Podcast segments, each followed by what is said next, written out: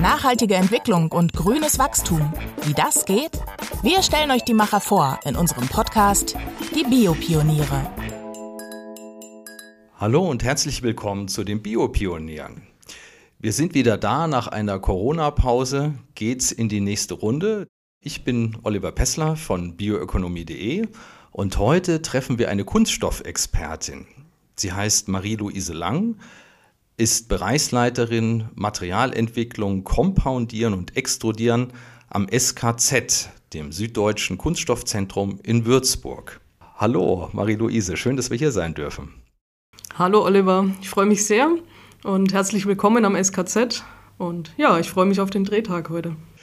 Super, ihr habt schon gehört, wir machen einen Podcast, aber der Dreh kommt anschließend. Das heißt, es wird einen tollen Film geben über Marie-Louises Arbeit hier am Zentrum. Wenn ihr euch jetzt fragt, was ist Kompoundieren und Extrudieren überhaupt? Was hat das mit Kunststoff zu tun? Wenn ihr vielleicht wissen wollt, welchen Lauf das Schicksal eines ausgedienten Kunstrasens nehmen kann oder wie man Biofolien herstellt oder nachhaltige Verpackungen, dann seid ihr bei uns genau richtig. Marie-Louise, Kunststoff ist aus unserem Leben nicht mehr wegzudenken, ist klar. Wo ist dir denn Plastik heute Morgen schon begegnet? Ja, eigentlich schon beim Zähneputzen heute Morgen direkt. Ich denke, die meisten von uns haben eine Kunststoffzahnbürste im Bad stehen. Und die ist auch ein ganz tolles Teil, wenn man sich das mal anschaut. Man hat hier gleich zwei Kunststoffe, einen harten Kunststoff und auch einen weichen, der für die Haptik dann ganz toll ist und damit die Zahnbürste auch gut in der Hand liegt. Da hört man die Expertin sprechen. Es fängt bei der Zahnbürste an. Ja, steigen wir doch mal mit dir ein. Erzähl uns doch mal ein bisschen was über dich. Wie ist dein Weg in die Plastikforschung? Wie hat das eigentlich begonnen? Ja, Plastik hat mich eigentlich in der Schule schon interessiert, muss ich ganz ehrlich sagen. Äh, ich fand es damals ein spannendes Gebiet, weil ja, ich mal wissen wollte, woraus besteht denn so ein Kunststoff eigentlich, wenn man mal ganz genau reinschaut. Und das war so mein erster Berührungspunkt. Ich bin dann damals nach Bayreuth gegangen zum Studium, habe Polymerchemie studiert, klingt hochtrabend, ist aber auch Kunststoff. Und bin dann zu den Ingenieuren gewechselt nach dem Diplom und habe mich ja noch intensiver mit den Verarbeitungsverfahren auch beschäftigt, weil mich dann sehr interessiert hat, den Kunststoff nicht im Glas äh, selbst herzustellen. Das war mir ein bisschen zu klein und zu wenig, wenn man dann mal so fünf Milligramm vielleicht nur hat, sondern ich wollte einfach auch an den Anlagen dann mal wirklich Kunststoffcompounds eben herstellen, größere Mengen, um daraus auch wirklich ein Bauteil zu machen, das man in der Hand hält. Ja, erstaunlich. Das ist äh, wirklich eine sehr frühe Entscheidung für so einen Weg und ein sehr komplexes Thema tatsächlich. Ja, bevor wir jetzt tiefer in die Materie einsteigen, Lass uns erstmal über das Phänomen Plastik im Allgemeinen sprechen. Also im Alltag haben wir es überall. Du hast es angesprochen bei der Zahnbürste, Babywindel, Küchenmixer, Autorahmen, Flug- und Raumfahrt, all das ist eigentlich ohne Plastik äh, gar nicht vorstellbar. Was sind denn die besonderen Eigenschaften von Plastik? Es gibt ja nicht nur einen Plastiktyp, sondern das ist ja ein Sammelbegriff für vieles, das verwendet wird. Ja, du hast es ja eigentlich schon gesagt. Also vom Auto über Luftfahrt, über Verpackungen ist überall Plastik drin. Und wenn man sich einfach mal umschaut, wenn jeder in seinem Raum oder wo er gerade sitzt, einfach mal schaut, wo ist denn überall Plastik, dann merkt man schon, wie vielfältig dieses Material eben auch ist. Und man muss ganz klar sagen, das hat uns das Leben auch enorm erleichtert, seit es Kunststoff auf dem Markt gibt. Viele Errungenschaften wären auch gar nicht möglich gewesen ohne Kunststoff. Ähm, wir haben halt mittlerweile ein recht ambivalentes Verhältnis dazu, weil wir halt zu sorglos auch mit diesem Werkstoff umgehen. Also wir werfen den halt auch einfach in die Umwelt und ärgern uns dann, wenn er 50 Jahre da liegt und nichts damit passiert. Und da müssen wir halt einfach mehr drüber nachdenken. Was machen wir während der Nutzung des Kunststoffs? Brauchen wir ihn vielleicht auch nur für den kurzen Moment oder nehmen wir ihn für lange Anwendungen? Und was tun wir dann am Ende des Kunststofflebens damit? Wollen wir daraus ein neues Produkt machen? Ja, genau. Also es wird viel produziert und die Frage ist, was passiert damit? Was passiert danach? Lass mich noch mal einen Schritt zurückgehen zu diesen verschiedenen Materialien. Warum der Kunststoff eigentlich so besonders ist? Mal ist er hart, mal ist er weicher. Wie, wie kommt es? Wie wird dieses Material hergestellt? Woraus besteht das? Das ist ja eigentlich ein Polymer. Genau, es ist ein Polymer. Man kennt ja auch natürliche Polymere, Stärke zum Beispiel in der Kartoffel. Und es gibt eben künstliche Polymere. Das wäre dann eben ein Kunststoff und den gibt es in ganz vielen unterschiedlichen Anordnungen. Also wenn man in die Kette wirklich reinschaut, hat man halt verschiedene Atome darin. Das ist im, in vielen Fällen eben Kohlenstoff, aber es kann auch äh, Silizium sein, es kann Sauerstoff mit drin vorkommen. Und je nachdem, wie die Anordnung ist, hat man halt immer wieder unterschiedlichen Kunststoff vorliegen. Der kann dann eben sehr weich sein und kann aber auch eben sehr hart vorliegen. Und zusätzlich dazu haben wir ja auch noch die Kompoundierung, durch die wir dann nochmal eine Aufbereitung machen können, um die Eigenschaften zu ändern, indem wir beispielsweise Fasern zugeben. Und diese Fasern haben dann eine ganz tolle verstärkende Wirkung. Man kennt ja Carbonfasern, ja, also das, das sind ja so die Werkstoffe. Ja. Mhm. Genau wo man es auch wirklich sieht, weil es halt eine tolle Optik auch hat. Und damit kann ich eben ganz viele Eigenschaften einstellen. Da kommen wir gleich natürlich noch dazu, denn das ist dein Feld, Compoundieren, Extrudieren, Materialforschung und Recycling tatsächlich. Aber jetzt haben wir so ein bisschen über diese angenehmen Seiten gesprochen. Also die, die Zivilisation, wie sie heute ist, könnte man sich ohne Kunststoff nicht vorstellen. Aber natürlich gibt es auch die Nachteile. In der Studie von der Heinrich-Böll-Stiftung von 2019 ist zum Beispiel zu lesen, dass zwischen 1950 und 2015 weltweit über 8 Milliarden Tonnen Plastik produziert wurden. Den allergrößten Teil machen dabei Verpackungen und Einwegprodukte aus.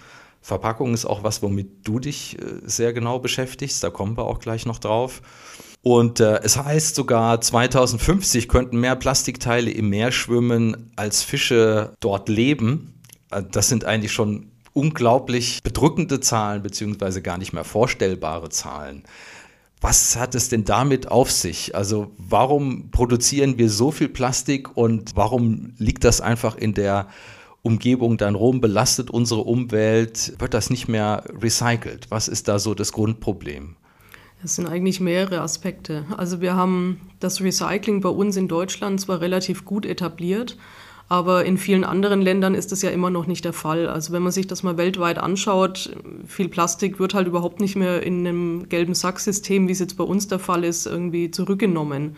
Sondern man hat es halt dann rumliegen und ja, dann kommt es halt auch in die Umwelt und dadurch passieren solche Dinge. Es ist einfach ein zu sorgloser Umgang in den letzten Jahren auch mit Plastik gewesen. Was man natürlich auch sagen muss, wir verwenden halt mittlerweile extrem viel Plastik für kurzzeitige Anwendungen, eben im Verpackungsbereich. Mhm weil es halt einfach für den Verbraucher auch schön ist. Er geht in den Supermarkt, kauft seine abgepackten Tomaten, seine eingepackte Gurke und ja, da ist halt überall Plastik, wo man es vielleicht vor 20 Jahren noch nicht hatte. Andererseits ist es halt auch hier wieder so, dass das schon seine Berechtigung auch hat. Also jetzt gerade in Corona-Zeiten ist es dem einen oder anderen vielleicht auch unangenehm, offenes Gemüse zu kaufen. Also nimmt man halt lieber die abgepackte Ware. Mhm. Die ist halt einfach auch geschützt, da können keine Keime drauf sein. Und wenn man sich die Gurke anschaut, das ist ja so eine ganz beliebte Diskussion eigentlich, die äh, einzeln eingepackte Salatgurke, dann muss man auch da sagen, wenn wir das nicht tun, haben wir halt viel mehr Abfall an Gurken, die halt einfach so lose verpackt sind. Also das hat einen, auch einen Haltbarkeitsaspekt. Also es ist eben immer schwierig, da auch zu sagen, es ist gut oder schlecht. Ja. Wichtiger ist halt dann am Ende, wenn ich die Sachen auspacke, dass ich es in den gelben Sack gebe, damit es halt einfach auch recycelt werden kann. Beim gelben Sack könnte man sagen, wie viel, was da drin ist von Plastikabfall, kann denn überhaupt recycelt werden? Ja, also im Moment je nachdem, es ist ja auch ein bisschen jahreszeitlich abhängig, was alles reinkommt, ähm, ist es aber unterschiedlich. Also man möchte ja nächstes Jahr 63 Prozent Recycling als Ziel erreichen. Das ist ja ähm, vorgegeben. Das ist ambitioniert. Das also ist ich ambitioniert. hatte gelesen, bislang sind es so auch weltweit, kann man sagen, zwischen 10 und 15 Prozent insgesamt, was an Plastik recycelbar ist oder gemacht wird. Genau, also man ist dann schon noch ein gutes Stück entfernt und man sieht es aber auch in der Forschung, was halt da im Moment an Verpackungen geforscht wird, um das auch leichter zu machen. Also Design for Recycling ist da auch ein Stichwort. Man sagt, wie kann ich eine Verpackung gestalten, damit es auch einfacher ist, die wieder zu recyceln und wieder zu verwenden. Und das ist eben das eine Thema. Das andere ist, dass man weggeht von diesen Mehrschichtverbundfolien man hat halt oft Folienverpackungen, die aus ja, 9 bis 13 Schichten bestehen, unterschiedlicher Kunststoffe. Und ah, die sind hauchdünn, die kann ich natürlich nicht mehr auftrennen. Jetzt, wenn ich im Supermarkt, wie du das beschrieben hast, so eine Styroporschale und dann ist dann so eine Klarsichtfolie drüber und da drin ist dann irgendeine Art äh, Gemüse oder, oder Obst. Was sind da für Materialien beteiligt? Es ist tatsächlich so, dass diese dünne Folie aus mehreren verschiedenen Plastikarten, Sorten besteht. Also diese Folie, die besteht eher aus einem reinen PE. Das ist so eine Stretchfolie. Die ist ein Monomaterial, die kann gut recycelt werden. Man muss aber die Styroporschale von der Folie wirklich komplett trennen. Ansonsten hat man wieder ein Problem, weil man zwei verschiedene Materialien hat, die sich eben nicht vertragen. Wo man wirklich so viele Schichten drin hat, das sind zum Beispiel Duschgelflaschen weil die besondere Barriereeigenschaften ähm, benötigen. Also der Duft darf halt nicht raus aus der Flasche, Sauerstoff darf nicht rein, damit halt eine gewisse Haltbarkeit auch gegeben ist. Und da habe ich wirklich so komplexe Verbundmaterialien, die schwer zu recyceln sind. Hm. Ich habe mich das schon öfter gefragt, ob das so, wenn man da in, in der Dusche so ein Duschgel hat oder so, ist das dann für den gelben Sack bestimmt, sozusagen, dieses Behältnis, dieses Plastikbehältnis? Oder muss das in Hausmüll? Also das ist ja eigentlich auch nicht so einfach zu entscheiden. Eine normale Verpackung ist es ja in dem Sinn nicht. Es ist stabiler, komplexer, wie du es jetzt auch beschrieben hast. Ne? Genau, aber es sollte schon in den gelben Sack rein. Und es gibt dann auch bestimmte Fraktionen, die eben jetzt solche Stoffe dann enthalten, wo man auch ja, qualitativ schlechtere Sachen noch draus machen kann. Also es gibt Parkbänke, es gibt Rasengittersteine, es gibt so Anwendungen, wo man sagt, da kann auch ein Material, das eben nicht mehr den Anforderungen an eine neue Verpackung oder an den Lebensmittelbereich ähm, besteht, aber dafür trotzdem noch verwenden.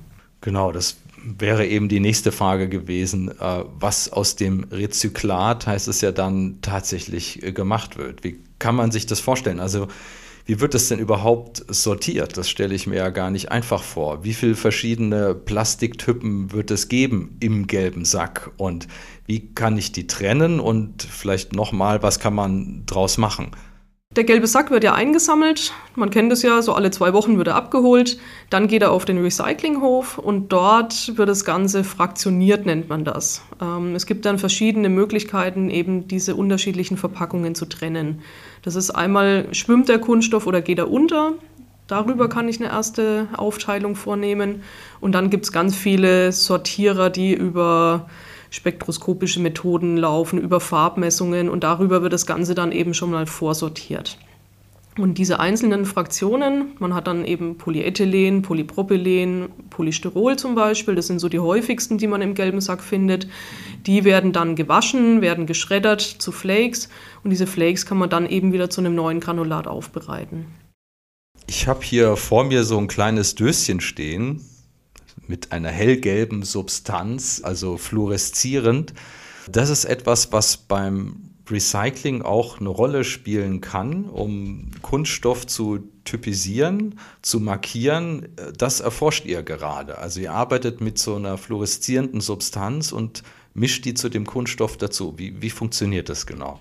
Also der Gedanke dahinter ist, dass man eine ganz geringe Menge von dieser fluoreszierenden Substanz zugibt und diese dann in einem speziellen Detektor im Recyclingbetrieb eben das erkennt und dann sieht, okay, dieses Bauteil geht in diese Fraktion rein, weil es eben dadurch ja, markiert wurde.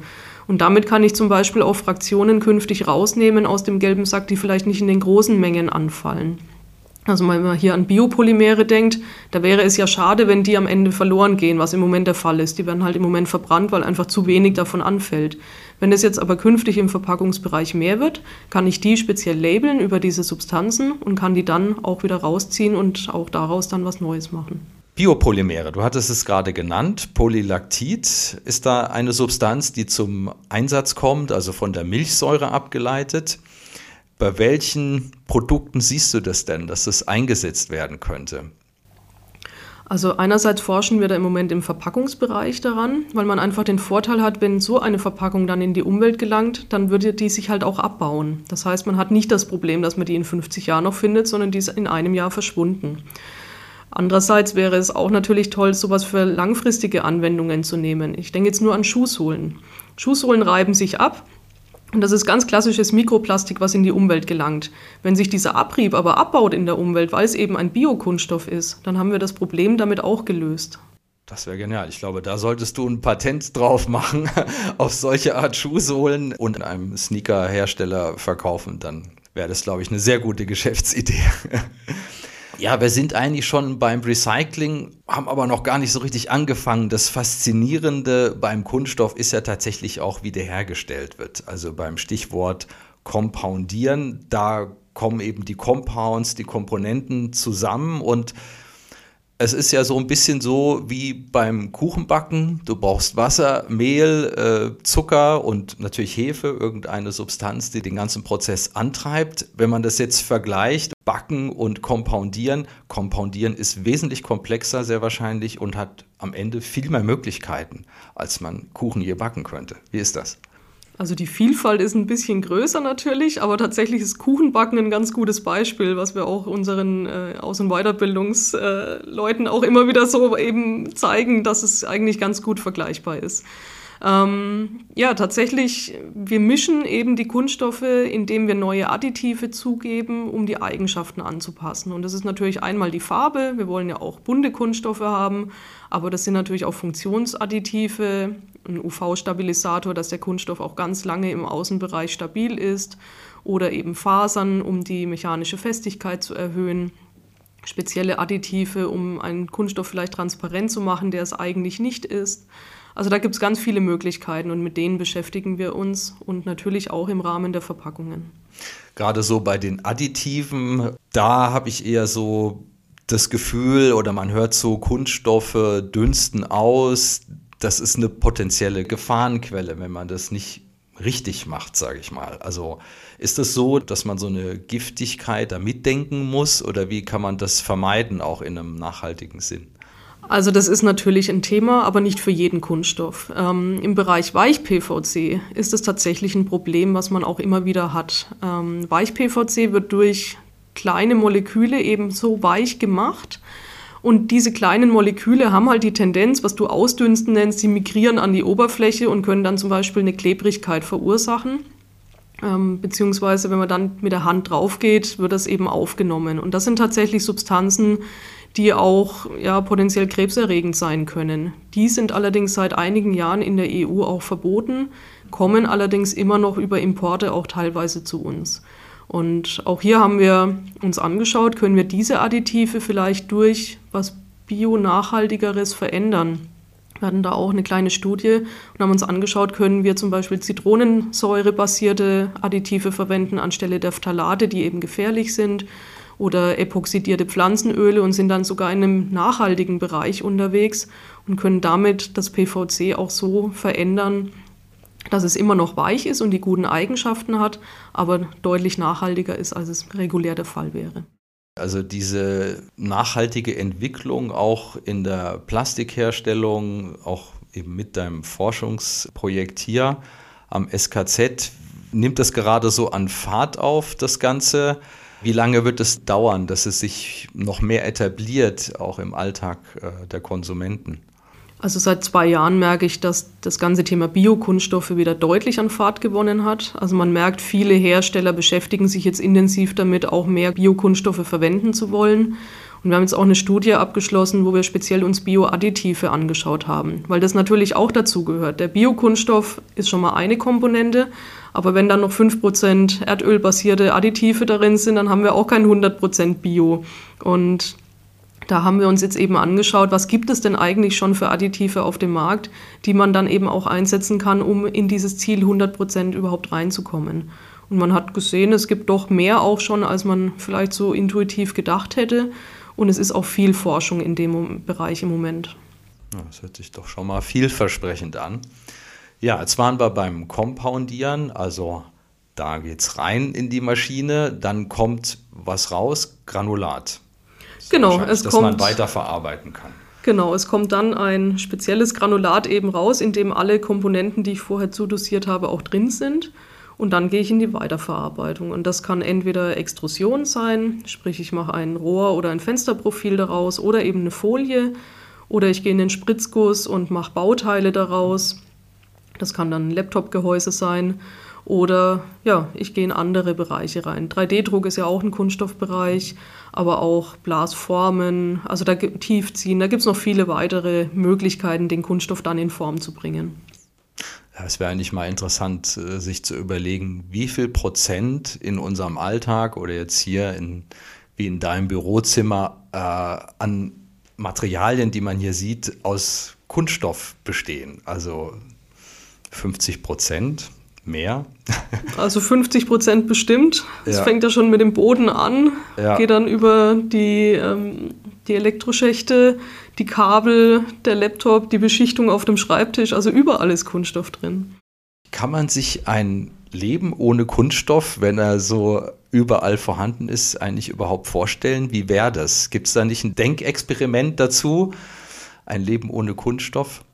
Also da gibt es tatsächlich Überlegungen, wie es wäre, wenn wir jetzt beschließen würden, keinen neuen Kunststoff zu produzieren und nur noch das zu verwenden, was eben im Kreislauf da ist, beziehungsweise dann auch zurückzugehen und zu sagen, okay, wir gehen weg vom Kunststoff und zu anderen Produkten hin.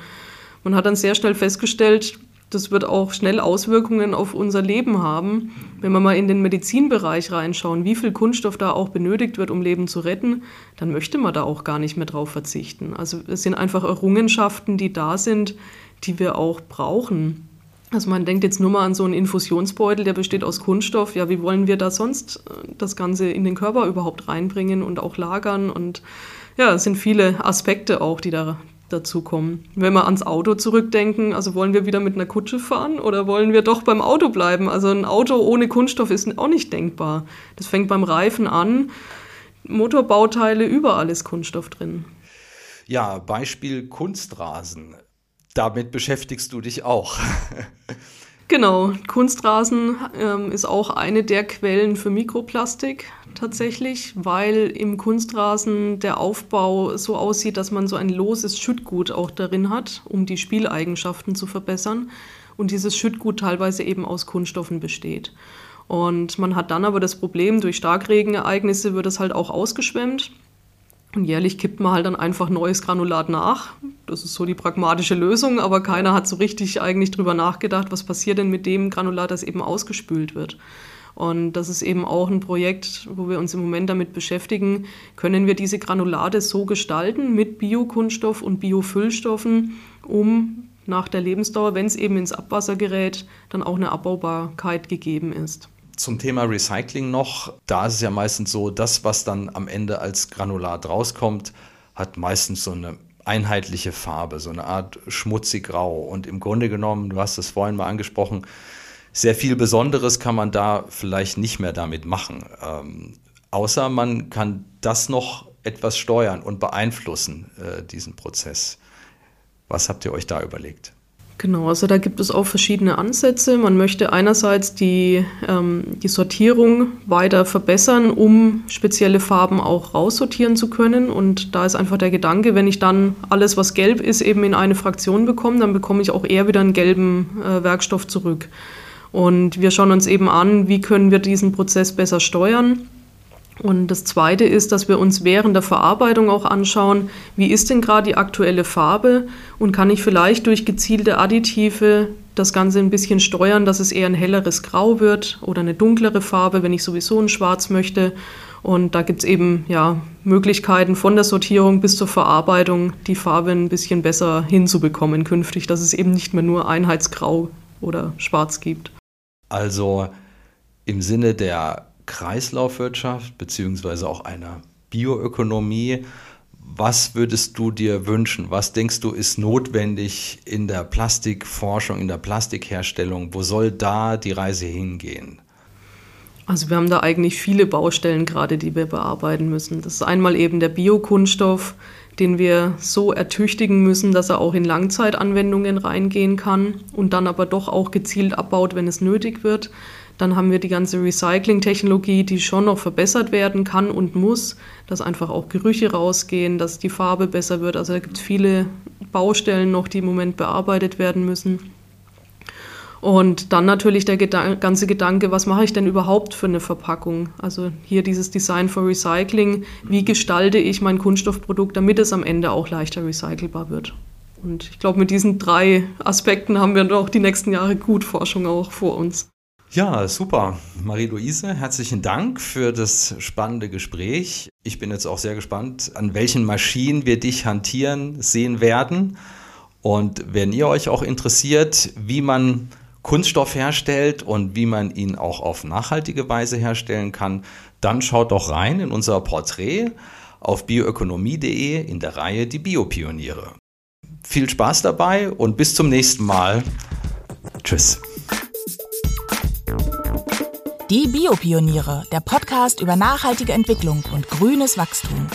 Mehr zum Thema, weitere Podcast-Folgen und spannende Videos auf bioökonomie.de.